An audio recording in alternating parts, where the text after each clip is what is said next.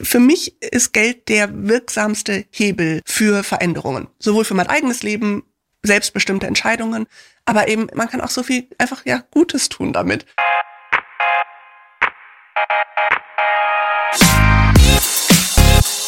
What the Finance ist eigentlich Money Mindset? Und kann ich durch gute Gedanken an Geld wirklich reich werden? Herzlich willkommen bei What the Finance, dem Finanzpodcast für Frauen von und mit der Brigitte Academy. Mein Name ist Laura Heyer, ich bin Redakteurin und Finanznewbie. Und wir bringen für dich alle zwei Wochen Finanzen auf den Punkt. Bevor es losgeht, hier noch ein kleiner Hinweis in eigener Sache. Bald startet unsere Masterclass Finanzen der Brigitte Academy. In unserem achtwöchigen Video-Online-Kurs lernst du zusammen mit unseren vier unabhängigen Finanzexpertinnen, wie du dich finanziell für die Zukunft ausstellst. Dazu gibt es Live-Sessions, ein Workbook und virtuelle Kleingruppentreffen. Klingt spannend? Dann schau doch einfach in die Shownotes und geh auf brigitte.de slash masterclass. Verbraucherschutzhinweis. Alle im Podcast enthaltenen Informationen dienen ausschließlich Informationszwecken und stellen in Bezug auf erwähnte Finanzprodukte weder eine Anlageempfehlung noch ein Angebot oder eine Beratung zum Kauf oder Verkauf von Finanzprodukten dar. Die Brigitte Academy Redaktion übernimmt keine Gewähr dafür, dass die dargestellten Finanzprodukte bzw. die entsprechenden Informationen für die jeweilige Nutzerin des Podcasts auch tatsächlich geeignet sind. Geld verdirbt den Charakter oder über Geld spricht man nicht. Solche Sätze hast du bestimmt schon mal gehört, wenn es um das Thema Finanzen geht. Und das hängt mit deiner Einstellung zu Geld zusammen. Was das aber mit dir machen kann und was das auch für deine Finanzplanung bedeutet, darüber möchte ich heute mit einer Finanzexpertin sprechen, nämlich Claudia Müller. Claudia, schön, dass du heute mit dabei bist. Vielen Dank, ich freue mich sehr. Claudia, was können wir denn aus dieser Folge am Ende mitnehmen? Worüber sprechen wir? Also wir sprechen erst über das Money Mindset. Das geht so ein bisschen in die Psychologie-Richtung wird manchmal belächelt, aber wenn wir wissen, dass mehr als 90 Prozent unserer Entscheidungen unbewusst getroffen werden, dann ist klar, dass es wichtig ist, da eben zu schauen, wie kann ich denn diese Entscheidungen bewusst treffen, beziehungsweise zumindest mein Unterbewusstsein so programmieren, dass es positiv für mich ist. Also beispielsweise, wenn ich glaube, dass Geld den Charakter verdirbt, dann wird mir das immer im Weg stehen, selber zu Geld zu kommen, denn dann bin ich ja ein Charakterschwein, vielleicht möchte ich das nicht. und das heißt, also wir werden uns erst das Money Mindset anschauen und danach eben auch gucken, wie wir das Ganze dann in der Praxis angehen, die ersten Schritte Transparenz erstellen, Haushaltsbuch führen und auch Budgets aufsetzen, damit ich dann mit meinem positiven Money Mindset und meiner positiven auch Vision für mein zukünftiges Geld, ich den Umgang mit meinem Geld verbessern kann und eben wirklich auch zu einem guten Budget und einer guten Altersvorfreude kommen kann.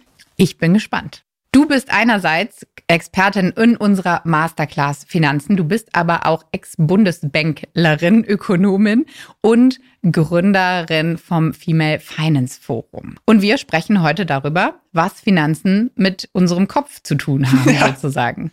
Kopf und Bauch vor allem auch. Dass wir hier über Geld sprechen, ist logisch, aber das ist nicht nur faktenbasiert zum Thema Börse, sondern es geht auch ein bisschen um die Psyche. Denn wie wir mit Geld aufgewachsen sind und welche Einstellung wir zu Geld haben, das spielt eine ganz große Rolle darüber, wie wir mit Geld umgehen. Ich habe es eben schon gesagt, es gibt so Sätze, über Geld spricht man nicht, Geld verdirbt den Charakter, Geld hat man oder man hat's nicht. Das sind so Sätze, die ich auch noch kenne.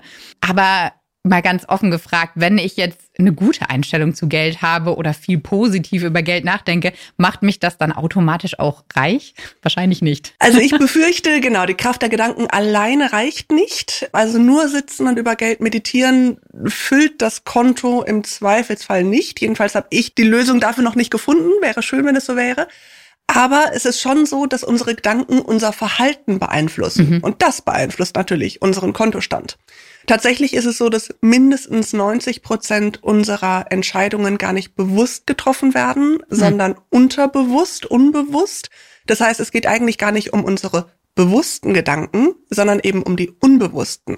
Das heißt, du hast es selber gerade gesagt, ne, solche Sätze kenne ich auch noch.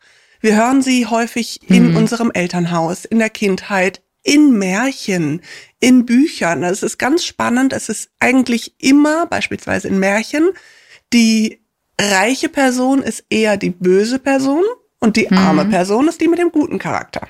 Stimmt. Und die darf dann reich werden. Aber vorher muss sie arm gewesen sein, damit sie auch gut ist. Also reich mhm. und gut funktioniert offensichtlich nicht zusammen. Und das prägt uns. Und wenn wir natürlich irgendwie innerlich doch glauben, dass Geld den Charakter verdirbt, dann muss ich mich entscheiden. Will ich reich sein oder will ich nett sein? Und da hilft es natürlich drüber nachzudenken, okay, ist das denn wirklich so? Muss mhm. das so mhm. sein? Oder kann ich vielleicht auch reich und nett sein? Das wäre ja ganz verrückt. Und deshalb lohnt es sich da tatsächlich näher hinzuschauen. Wie bin ich aufgewachsen? Was sind meine unbewussten Verhaltensmuster? Was sind eben so meine Glaubenssätze, die ich habe? Dann daran zu arbeiten. Und das wirkt sich dann auf den Kontostand aus.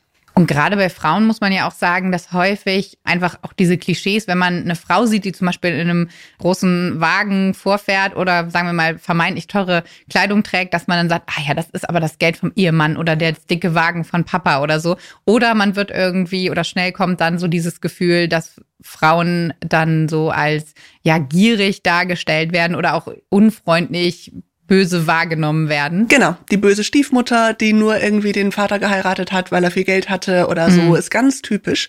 Und das ist wirklich ganz interessant, weil auch in Zeitschriften zum Beispiel, Frauen sollen bitte viel Geld ausgeben für Kleidung. Aber nicht Gleichzeitig aber, genau, aber nicht viel Geld haben. Mhm. Immer nur das Geld des Partners oder des Vaters oder so ausgeben. Und ich finde auch, dass wir das mal ein bisschen öffnen könnten. Und auch Frauen dürfen viel Geld verdienen oder auch nicht. Also, ne, so, ja. und bei Männern haben wir ja sozusagen umgekehrt, also Männer mit wenig Geld haben es auch deutlich schwieriger als Frauen mit wenig Geld. So gesellschaftliche hm. Anerkennung aus Stimmt, der Perspektive betrachtet. Von daher, also es geht in beide Richtungen, finde ich. Mhm. Aber in der Tat, also Frauen sollen bitte eigentlich abhängig sein von irgendeinem starken Ritter, der sie rettet. Aber die Frage ist dann ja so ein bisschen auch, wie komme ich da raus? Ne? Also einerseits für mich persönlich, gesellschaftlich ist das dann ja noch mal ein ganz anderes Thema oder wie wir das wahrnehmen. Aber wenn ich jetzt auch feststelle, wenn wir darüber sprechen, ich habe vielleicht diese Glaubenssätze oder bei uns in der Familie hat sich immer nur die eine Person um das Geld gekümmert, genau. beispielsweise. Was tue ich denn dann konkret? Ist ja schön, das zu wissen, aber hilft mir für meine Finanzen erstmal immer noch nichts. Genau. Was ganz, ganz wertvoll ist, sich wirklich mal anzuschauen, was sind denn so meine Glaubenssätze zum Thema Geld. Also zum Beispiel Geld verdirbt den Charakter. Oder über Geld spricht man nicht, man hat es. Oder auch sowas wie, nur wer hart arbeitet, kann viel Geld verdienen. Wird reich. Genau, mhm. wird reich. Oder wenn ich viel Geld habe, dann heißt das, dass an anderer Stelle es irgendjemandem fehlt. Ja, also wenn ich was habe, dann nehme ich das jemand anderem weg. Das ist ja auch eine ganz große mhm. Zwickmühle, in der ich dann stecke. Und da gibt's auch in der Brigitte so Glaubenssätze zum Beispiel aufgelistet, also in dem Workbook auf jeden Fall. Genau, ich das sagen? Der Masterclass darfst du auf jeden Fall sagen. Okay, Unsere Masterclass für alle, die sie noch nicht kennen, ist unser achtwöchiger Online-Video-on-Demand-Kurs, in dem ihr unter anderem mit Claudia lernen könnt, eure Finanzen und euer langfristiges Vermögen oder euren Vermögensaufbau in den Griff zu bekommen. Genau, und zum Beispiel in dem Workbook der Brigitte Academy Masterclass Finanzen gibt es auch eine Liste von Glaubenssätzen und da kann ich einfach mal Punkte vergeben. Ja, bei mhm. welchem Glaubenssatz würde ich sagen, oh ja, der trifft total zu. Und ich persönlich habe zum Beispiel überhaupt nicht diesen Gedanken, Geld verdirbt den Charakter, mhm. weil ich finde, wenn man sich mal umschaut, es gibt genauso viele reiche Menschen mit gutem Charakter wie mit schlechtem Charakter und die finden wir ja bei den armen Menschen auch. Geld gibt uns die Möglichkeit, unseren Charakter auszuleben. Das ist eher sowas, mhm. also wie ich das sehe. Ich habe aber ganz stark diesen Glaubenssatz, nur wer hart arbeitet, kann auch reich werden. Den das merke ich immer wieder. Oh, und ich weiß auch genau, wo er herkommt. Also wenn ich mir meine Eltern anschaue und deren mhm. Arbeitsethos, gar keine Frage. Und da dann aber mal zu hinterfragen. Also das wäre sozusagen dann der Prozess. Ne? Ich identifiziere, welchen Glaubenssätzen gebe ich eine hohe Punktzahl. Und dann hinterfrage ich, woher kommen die eigentlich? Wer sagt das? Wer sagt denn, dass nur wer hart arbeitet viel Geld verdienen kann? Warum glaube ich, dass das stimmt? Hm. Kann es nicht vielleicht auch andersrum sein? Also ich kann viel Geld verdienen, während ich das mache, was mir Spaß macht. Ist schon mal ein Schritt in die Richtung. Es kann immer noch zu viel sein, aber so. Ja. Oder vielleicht auch, ich kann viel Geld verdienen, während ich das Leben führe, wie ich es gerne haben möchte. Mhm. Und dann kann ich anfangen, mir eben einen neuen Glaubenssatz zu erstmal zu formulieren und den muss ich mir dann aber auch so tief im Unterbewusstsein verankern wie diesen alten Glaubenssatz und das ist das, was lange dauern kann. Mhm. Denn ich habe ja jetzt 36 Jahre lang diesen anderen Glaubenssatz verinnerlicht und das auch im Zweifelsfall die meisten Menschen seit frühester Kindheit. Das heißt, der ist ganz tief irgendwo verankert. und nur weil ich einmal drüber nachdenke und mir denke, ach ja, stimmt, eigentlich habe ich überhaupt keinen Beweis dafür, macht das noch nicht zunichte, was ich eben jahrzehntelang da hm. so schön eingerieben habe. Also es ist eigentlich ein längerer Prozess, ne? Das ist ein längerer Prozess. Ich brauche ein bisschen Geduld dafür und vor allem brauche ich Wiederholung. Das heißt, ich kenne Leute, die sich das selber zum Beispiel als Meditation auf, auf dem Handy einfach aufgenommen haben. Okay. Diesen positiven Glaubenssatz und hören den jeden Tag auf dem wow. Weg zur Arbeit. Richtig cool. Oder der Zettel, den du in dein Portemonnaie klebst. Hm, oder, also, den Badezimmerspiegel. oder an den Badezimmerspiegel. Genau. Mhm. Also wirklich dann da, sodass du diese neuen positiven Sätze die ganze Zeit um dich rum siehst.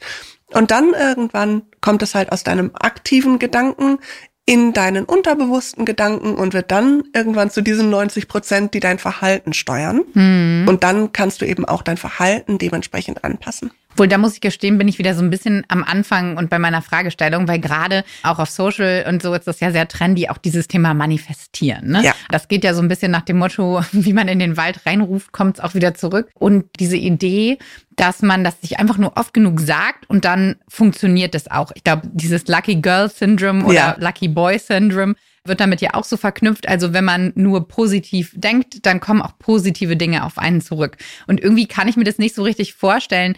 Selbst wenn ich mir das jetzt sage, muss daraus ja irgendeine Handlung am Ende genau. folgen für meinen Glaubenssatz. Genau. Und das finde ich auch ganz wichtig. Ich finde das total gefährlich, ehrlich gesagt, zu sagen, ich denke einfach nur positiv und dann ist die Welt schon rosarot. Weil mhm. im Zweifelsfall ist sie nicht rosarot und ganz sicher nicht für alle Menschen. Ja, es gibt ja auch einfach Umstände, die einfach dazu führen, dass das Leben anstrengend sein kann oder schwieriger sein kann oder auch für Menschen unterschiedlich schwierig oder anstrengend. Es ist aber schon so, wir kennen es vielleicht so aus dem Essensbereich. Wir kennen im Zweifelsfall alle Leute, die Stress essen oder die Frust essen oder solche Sachen oder eben genau das Gegenteil, komplett aufhören zu essen, wenn es ihnen schlecht geht. Mhm. Und ein ähnliches Verhalten haben wir auch beim Geld ausgeben. Also Leute, die Frust-Shopping ja, gibt's auch. Oder mhm. ich habe so hart gearbeitet für mein Geld, jetzt gönn ich mir aber auch was Die Belohnung, davon. Nach Die Belohnung. Dem, genau. Was auch immer, ja. Nach was auch immer. Der Klassiker. Mhm. Und gönn dir. Ja, ist ja überhaupt nicht. Unser Geld ist auch dazu da, ausgegeben zu werden. Ja. Aber wenn du immer der Meinung bist, Geld ist sozusagen das Schmerzensgeld, was ich kriege dafür, dass ich so hart arbeite, dann wirst ja. du es halt auch direkt wieder weggeben und nicht dahin kommen, was Positives damit zu machen, auch mhm. vielleicht für dich selber, sondern dann ist es so dieser Automatismus. Und mir geht's immer darum, Automatismen zu durchbrechen, zu hinterfragen und dann die bewusste Entscheidung zu treffen. Und wenn du sagst, und heute gönne ich mir richtig und mach irgendwas Schönes damit, super, mach das. Und dann beim nächsten Mal sagst du, alles klar, auch jetzt habe ich da Geld. Und zwar nicht, ich habe so hart dafür gearbeitet, jetzt muss ich damit was Schönes machen, sondern mhm. einfach, ich habe da jetzt Geld, dann kannst du das neutraler beobachten und schauen, was will ich denn Sinnvolles damit machen. Und dann kann das sowohl sein, dass du dir irgendwas davon kaufst, davon essen gehst, sonstiges. Es kann aber auch sein, dass du davon deinen ETF-Sparplan besparst oder so in die Richtung. Und dann bestimmst du dein Verhalten und nicht mehr dein Unterbewusstsein. Das ist das Entscheidende. Und damit kommst du dann eben dahin, wo du willst. Mhm. Und das kommst du nicht durch deine Gedanken alleine, aber dadurch, dass du eben merkst, wie deine unbewussten Gedanken deinen Automatismus triggern, das dann auflöst und dann eben das bewusste Verhalten dann zu deinem Ergebnis führt. Ja, ich fand das ganz spannend. Also bei mir war zum Beispiel einer dieser Sätze auch diese Vorstellung, dass ich gar nicht, also es gibt halt Menschen, die haben viel Geld und Menschen, die haben nicht viel Geld. Mhm. Und es ist so eine Grenze einfach, die dazwischen geht und man bewegt sich immer an der einen oder anderen Seite. Also so dieses, Spannend. ich kann gar nicht reich sein. Also das hört ja. sich irgendwie so ein bisschen irrational an. Aber so dieses Gefühl zu haben auch, dass das okay ist oder dass das auch möglich ist, ohne viel Anstrengung beispielsweise. Ja. Ja. Oder auch das Thema, es ist okay, mehr Geld zu haben als meine Eltern oder meine Geschwister mhm. oder mein Umfeld. Ganz großes Thema, auch so bei sozialer Durchlässigkeit. Das eine ist ja die Frage, welche Chancen habe ich überhaupt, je nachdem, aus welchem Hintergrund ich komme. Aber das ist auch ein riesiges Problem, weil ich mich damit eigentlich entfremde von meinem Heimatumfeld, von meinen mhm. Eltern. Sage ich damit, dass meine Kindheit nicht schön war, nur weil ich es jetzt anders haben möchte. Auch da spielt wieder ganz, ganz viel die Psyche mit rein. Und genau das, wenn ich den Glauben habe, so vielleicht auch ein bisschen fatalistisch, man hat's oder man hat's nicht, ich kann nichts daran ändern, dann wirst du auch nicht versuchen, was daran zu ändern. Ja. Wenn du aber dann dahin kommst zu hinterfragen, warum eigentlich, ne, warum glaube ich das, vielleicht kann ich ja doch was ändern, dann veränderst du dein Verhalten Und dadurch kannst du es dann eben schaffen, auch ohne viel Aufwand mit so einem ETF-Sparplan ein kleines oder auch großes Vermögen aufzubauen. Mhm. Und dafür hilft es eben erstmal diese psychologische Komponente auch zu verstehen überhaupt, ne? zu merken. Ja. Ganz vieles ist ja unbewusst und hat aber einen riesigen Einfluss auf unser Verhalten. Schönes anderes Beispiel von dir aus der Masterclass fand ich auch diese Thematik Spenden. Also, mhm. dass man auch dann wenn man Geld hat, auch einfach anderen was Gutes tun kann. Also daraus auch einen Vorteil ziehen, dass Geld nicht zwangsläufig negativ sein muss oder dass man halt auch mit Geld was verändern kann. Ja, ehrlich gesagt, auch ich habe natürlich so meine Themen und für mich ist das eine riesige Entwicklung, dass ich mittlerweile sagen kann, ich will richtig schweinereich werden mit meinem Unternehmen. Weil ich einfach so viele Ideen habe, wo man einfach mit Geld so viel Gutes tun könnte. Mhm. Ja, man kann so viel verändern. Geld ist einfach der wirksamste Hebel für Veränderungen. Sowohl für mein eigenes Leben, selbstbestimmte Entscheidungen, aber eben, man kann auch so viel einfach, ja, Gutes tun damit. Ja. Und das ist echt eine riesige Motivation für mich, dieses Unternehmen aufzubauen und zu versuchen, da was Größeres zu machen. Aber ich finde das auch einen positiven mhm. Grund, weshalb ich eben mich mit meinen Finanzen beschäftige. Auch das hilft eben sehr, da dann dran zu bleiben und damit, weil es ja eben doch manchmal so ein auch bisschen beängstigendes Thema ist. Oder wenn ich bei meinen Eltern gesehen habe, dass die sich immer über Geld gestritten haben, dann mhm. habe ich vielleicht auch so ein bisschen Angst, da näher hinzugucken, weil dann fange ich mhm. auch an, mich zu streiten. Ja, ne? oder diese Angst, Rechnungen aufzumachen ja. oder so, weil man schon denkt, nee, mh, hm, lieber nicht, steht eh nichts Gutes drin, genau. das tut mir eh nie gut. Aber der nächste Schritt wäre dann ja auch, also ich habe jetzt nicht nur manifestiert, sondern habe auch ein bisschen in meinen Glaubenssätzen gearbeitet. Und der nächste Schritt wäre jetzt so ein bisschen, wie handle ich jetzt? Also was mache ich jetzt als nächsten Schritt, wenn ich mir überlegt habe, ich möchte mein Umgang mit Geld ändern? Was würdest du sagen, sind dann die ersten Schritte, die ich machen sollte, um jetzt mal auch lange bevor ich investiere, ja. worüber ich mir Gedanken machen ja. sollte? Ich finde, also dann ist so der erste Schritt wirklich dieses Thema Kassensturz beziehungsweise Transparenz erstellen. Also so wie ich jetzt einmal mein Unterbewusstsein durchleuchtet habe, so durchleuchte ich jetzt einmal mein aktives Verhalten. Das heißt, ich schaue mir an, wie viel besitze ich eigentlich. Und dazu zählt auch Kontoauszüge anzuschauen, ist auch manchmal ein Thema. Dazu zählt eben auch, mir wirklich mal bewusst zu machen, habe ich ein Auto vor der Tür, was natürlich einen gewissen Wert hat, oder ein Fahrrad. Besitze ich Kunst an der Wand? Besitze ich vielleicht mhm. Immobilien? Mhm. Habe ich noch so einen Bausparvertrag in der Schublade oder so? Wirklich mal alles auf den Tisch holen, was da ist und das eben wirklich anschauen. Und dann der nächste Schritt der Transparenz ist auch das Haushaltsbuch, ja. dass ich wirklich einfach, wie gesagt, alles durchforste, da sehe ich dann nämlich im Zweifelsfall nochmal auch, wie meine Glaubenssätze sich in meinem Verhalten widerspiegeln. Finde ich auch immer ganz spannend, das ab und zu mal wieder zu machen, weil ja. man denkt dann aber, man hat es im Griff. Ja. Oder, keine Ahnung, in der Partnerschaft, wenn man dann mit jemandem zusammenlebt oder so, dann die Ausgaben zu tracken. Genau. Weil irgendwie habe ich dann doch immer das Gefühl, der Kühlschrank ist schneller leer vorher als bei mir. Komisch. Oder so. Ja. Kann ja auch umgekehrt sein. Ja. Also das dann da ja. auch nochmal zu machen. Unbedingt. Ich finde generell, also zum einen, wenn sich die eigene Lebenssituation ändert, beispielsweise zusammenziehen mit der Partnerin oder dem Partner, Jobwechsel, generell Umzug oder so, auch so dieser Umschwung, wenn das Umfeld sich verändert. Ne, es ist ja nicht nur ich selber, sondern auch wenn alle meine Freunde plötzlich irgendwie Kinder bekommen haben zum Beispiel, mhm. dann hat das ja irgendeinen Effekt auch auf mein Leben. Also genauso dann später, wenn alle meine Freunde irgendwie essen gehen wollen und ich selber eigentlich nicht, aber um mit meinen Freunden was zu machen, gehe ich halt mit, gebe dadurch mehr Geld aus.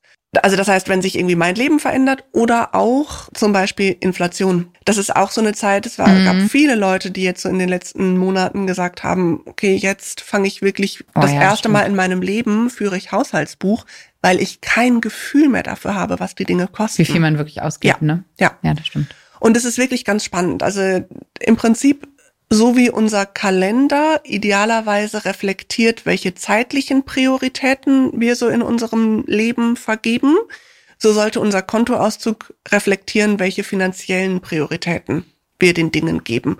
Und wenn ich dann sehe, dass ich irgendwie einen relativ großen Anteil für Essen ausgebe oder für Shopping oder für Miete hm. oder für Reisen, dann kann ich eben schauen, ist es mir das auch wert? Ne? Reflektiert das meine Prioritäten? Oder fehlt da eigentlich das Thema Altersvorfreude? fehlt da das Thema Immobilie? Fehlt da irgendein anderes Thema? Oder ist das eben völlig fein für mich so? Okay.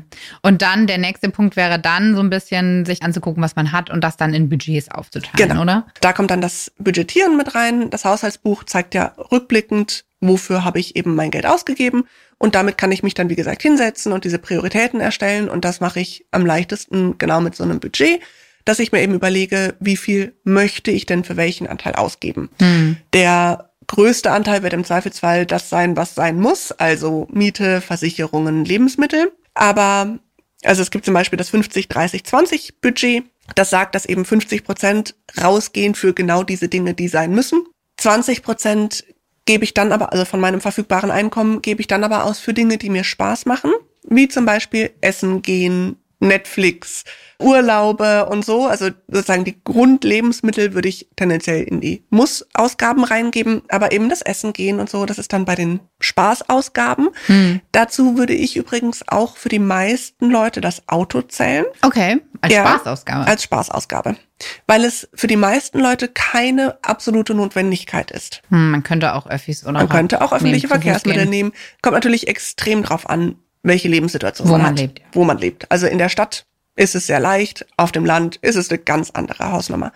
Aber das Haushaltsbuch zeigt uns eben auch, wie viel Geld wir ausgeben. Und im Schnitt sind es um die 300 Euro, die Leute in Deutschland pro Monat für das Auto ausgeben. Und mit steigenden Benzinpreisen und so Hm. im Zweifelsfall noch mehr. Das heißt, das Auto ist ganz häufig der zweitgrößte Ausgabenposten nach der Miete. Und es ist uns überhaupt nicht bewusst. Also mach dir mal klar, wie viel Öffi, das 49-Euro-Ticket, und Taxi oder eben Mietwagen du dafür fahren könntest, wenn du kein 300 Auto Euro? hättest. Für 300 Ja. Euro kommst du schon ein bisschen rum. Hm. Also natürlich nicht, wenn du es täglich brauchst. Und deswegen, also ich betone das nur so, weil das sowas ist, was in Deutschland häufig gar nicht hinterfragt wird, sondern das ist so ein Automatismus auch wieder. Und gleichzeitig ist es aber eben der zweitgrößte Ausgabenposten, den wir so haben. Hm. Und genau, deswegen einfach mal drüber nachdenken. Und idealerweise würde ich die restlichen 20 Prozent dann sparen beziehungsweise investieren. Hm. Und auch da wieder, je nach Lebenssituation, ist das extrem viel. Ja, ich meine, in Hamburg kann man halt auch schon mal gut äh, Genau, weit 50% über für die 50% Miete. der Miete zahlen. Also, Genau. Hm. Auf jeden Fall ist ja in Frankfurt dasselbe. Deswegen finde ich diese Budgets total wertvoll, um eine Orientierung zu haben. Aber sie sind eben auch nur eine Orientierung. Hm. Mir hat das selber sehr geholfen, als ich vor zwei Jahren umgezogen bin. Ich bin mit meinem Partner zusammengezogen und wir hatten ein klares Wohnungsbudget und das hat uns natürlich eingeschränkt, weil ich meine, Frankfurt, ja, kannst Mhm. ja auch problemlos irgendwie 10.000 Euro für eine Vierzimmerwohnung im Monat ausgeben. Boah. Habe ich letztens bei ImmoScout gesehen. Ich habe gedacht, 10.000 What? Euro. Hoffentlich What? wenigstens warm und nicht kalt. äh, da, da, darauf habe ich nicht mehr geachtet, ehrlich gesagt. Es war leider außerhalb meines Budgets. Aber das heißt, wir haben schon sehr genau hingeschaut und haben dann auch nochmal diskutiert, was ist uns die Lage zum Beispiel wert gegenüber, dann, also dann müssten wir halt auf irgendwas anderes verzichten, wenn wir mehr Geld für die Wohnung ausgeben. Ja.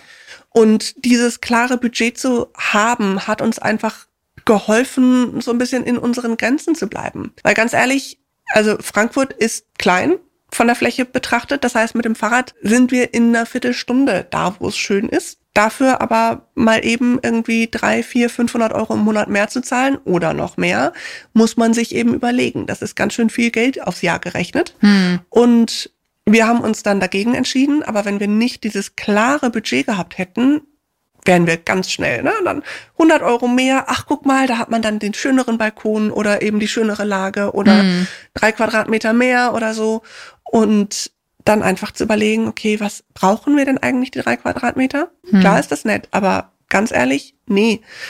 Und natürlich sagen, sind das alles privilegierte Situationen. Ja, es ist was anderes, ob ich sage, ich muss mit meinen zwei oder drei Kindern irgendwie es noch schaffen, im Öffi-Bereich zu leben. Ja. Aber das hilft einfach, so Budgets zu haben. Und dieses Budgetthema ist ja auch gerade ganz groß, auch wenn es so um so Cash-Stuffing und sowas Ja, geht. Also diese spannend. Idee, sich so Budgets zu setzen oder ich kenne es auch von vielen Banken, da gibt's diese Pocket-Lösung. Genau. Was hältst du davon? Ich finde das total gut. Also ich finde, es ist eben wertvoll, also das beim, beim Cash Stuffing, Stuffing ich, genau. Ne? Beim Cash Stuffing geht es darum, dass du tatsächlich alles, was jetzt nicht Miete oder Versicherungen sind oder Mhm. so, in Bar bezahlst und dir dann Briefumschläge machst. Das ist eigentlich eine ganz alte Methode, Methode, ganz altes ja. Konzept, dass du einfach sagst, okay, ich habe einen bestimmten Betrag pro Woche für Lebensmittel, den packe ich in einen Briefumschlag und nur das Geld, was in diesem Briefumschlag ist, darf ich dann auch ausgeben. Führt zum Beispiel auch dazu, idealerweise, wenn du den Briefumschlag nicht dabei hast, dann gehst du halt nicht einkaufen. Das heißt, es kann auch zu No-Spending-Days führen. Das ist aber auch brutal. Ich muss gestehen, ich Genau. finde das auch die Vorstellung total schwer, weil zum Beispiel bin ich bei einer Online-Bank und ich kann da gar nicht mehr reell irgendwas einzahlen. Ja. Und so die Vorstellung, Genau. dass ich dieses ganze Geld zu Hause habe und damit also dann nur das Bargeld, irgendwie finde ich das schwierig. Aber diese Idee, vor allen Dingen, dass man dann auch am Ende wirklich zusammenzählen kann, was man gespart hat, Ja. finde ich ganz cool daran. Genau, also ich finde an sich diese verschiedenen Lösungen, auch mit so Pockets, die es eben bei vielen oder bei immer mehr Banken gibt, finde ich super. Also ich habe auch eine Bank, wo ich eben zwei Pockets mit dabei habe.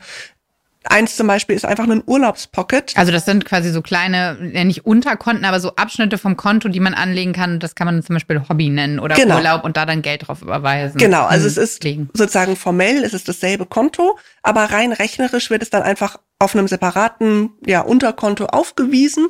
Das heißt, ich kann innerhalb von zwei Sekunden sagen, gib das bitte auf das Hauptkonto und dann kann ich auch wieder mit der Karte zahlen.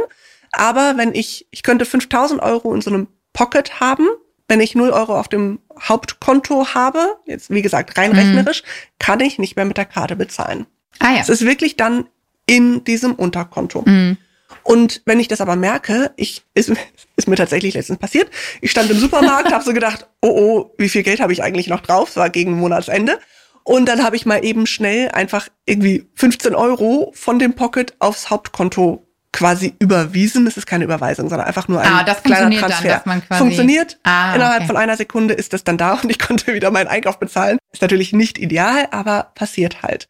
Und umgekehrt mache ich es aber auch, wenn ich am Monatsende fünf Euro übrig habe, packe ich die auf das Urlaubspocket, dann Mhm. ist es weg. Ich freue mich hinterher, wenn ich sehe, oh, da sind ja jetzt irgendwie, und es ist dann egal, ob es 15 Euro sind oder 500, die auf dem Urlaubspocket sich angesammelt haben.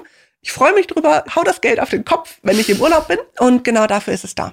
Aber ähm, apropos Geld zurücklegen am Ende des Monats, das habe ich mir nicht unbedingt noch aufgeschrieben. Claudia nach Tipps fragen, was Ja. ich machen kann. Ja. So, es gibt ja einfach so Tipps, gerade wenn es um das, also einmal um Money Mindset, vielleicht weniger, aber auch um das Thema Budget Ja. geht, wie ich mir da einfach selber auch so, naja, sind ja auch schon fast so Regeln, Glaubenssätze Genau. setzen kann, wie gehe ich mit meinem Geld um. Ja, wichtigste Regel ist eben nicht am Monatsende zu sparen, sondern am Monatsanfang. Pay yourself. Pay yourself first, ganz genau das. Also du wirst natürlich immer deine Miete bezahlen und du wirst immer beim Supermarkt bezahlen. Du erwartest nicht, dass du mal eben da das Essen geschenkt bekommst, nur weil du gerade kein Geld dabei hast oder so. Und du solltest deine eigene Sparrate als dein Gehalt betrachten und dieses Gehalt auch wirklich direkt am Monatsanfang eben dir selber überweisen oder an dem Tag, an dem dein Jobgehalt reinkommt, Hm. legst du deine Sparrate beiseite. Das sollte dieselbe beziehungsweise eigentlich noch höhere Priorität haben als alle anderen Rechnungen, die du auch immer bezahlst. Und wenn das am Anfang nicht 20 Prozent sind, sondern 5 Prozent deines Gehaltes, ist es vollkommen in Ordnung, aber richte einen Dauerauftrag ein, automatisch auf ein separates Konto. Aus den Augen, aus dem Sinn, das hilft einfach total. Und auch da, ich habe vorhin schon das Wort Altersvorfreude erwähnt, weil ich das Wort Altersvorsorge nicht so gerne mag, Mhm. sondern ich rede lieber von der Altersvorfreude. Ich finde, das macht viel mehr Spaß und das hilft eben auch, eine klare Vision zu haben. Warum mache ich das denn eigentlich? Ja, was ist mein Leuchtturm, der mich irgendwie, wenn es mal so dunkel und stürmisch um mich rum ist, der mich leitet, damit ich darauf zugehe. Bei mir ist das die Vision, mit 60 ein Café zu eröffnen. Ich will nicht von diesem Café leben müssen. Das heißt, ich will bis dahin schweinereich sein, ganz viele gute Dinge tun mit meinem Geld und Die dann in meinem bestimmt sitzen. einige und dann in deinem Café Torten essen. Torten essen. Ganz genau. Schön. Das ist meine Vision. Und die motiviert mich echt. Einfach jedes Mal, wenn mein ETF-Sparplan ausgeführt wird, freue ich mich darüber, weil ich mir denke, cool, das ist halt, ich bin wieder irgendwie eine Woche näher an meinem Café. Mm. Aber da sind wir auch quasi wieder beim Thema vom Anfang, ne? Also Genau. wenn ich weiß oder wenn ich ein Ziel habe, dann ist es natürlich auch viel leichter, dann auch Dinge zu sparen oder auf Dinge zu verzichten Genau. oder zu sagen, ich gebe das Geld jetzt nicht aus. Genau, und dann empfindet man es nämlich auch nicht mehr so als Verzicht, Mhm. sondern eben als Priorisierung. Ja, uns ist völlig klar, dass wir mit unserer Zeit auch entscheiden müssen.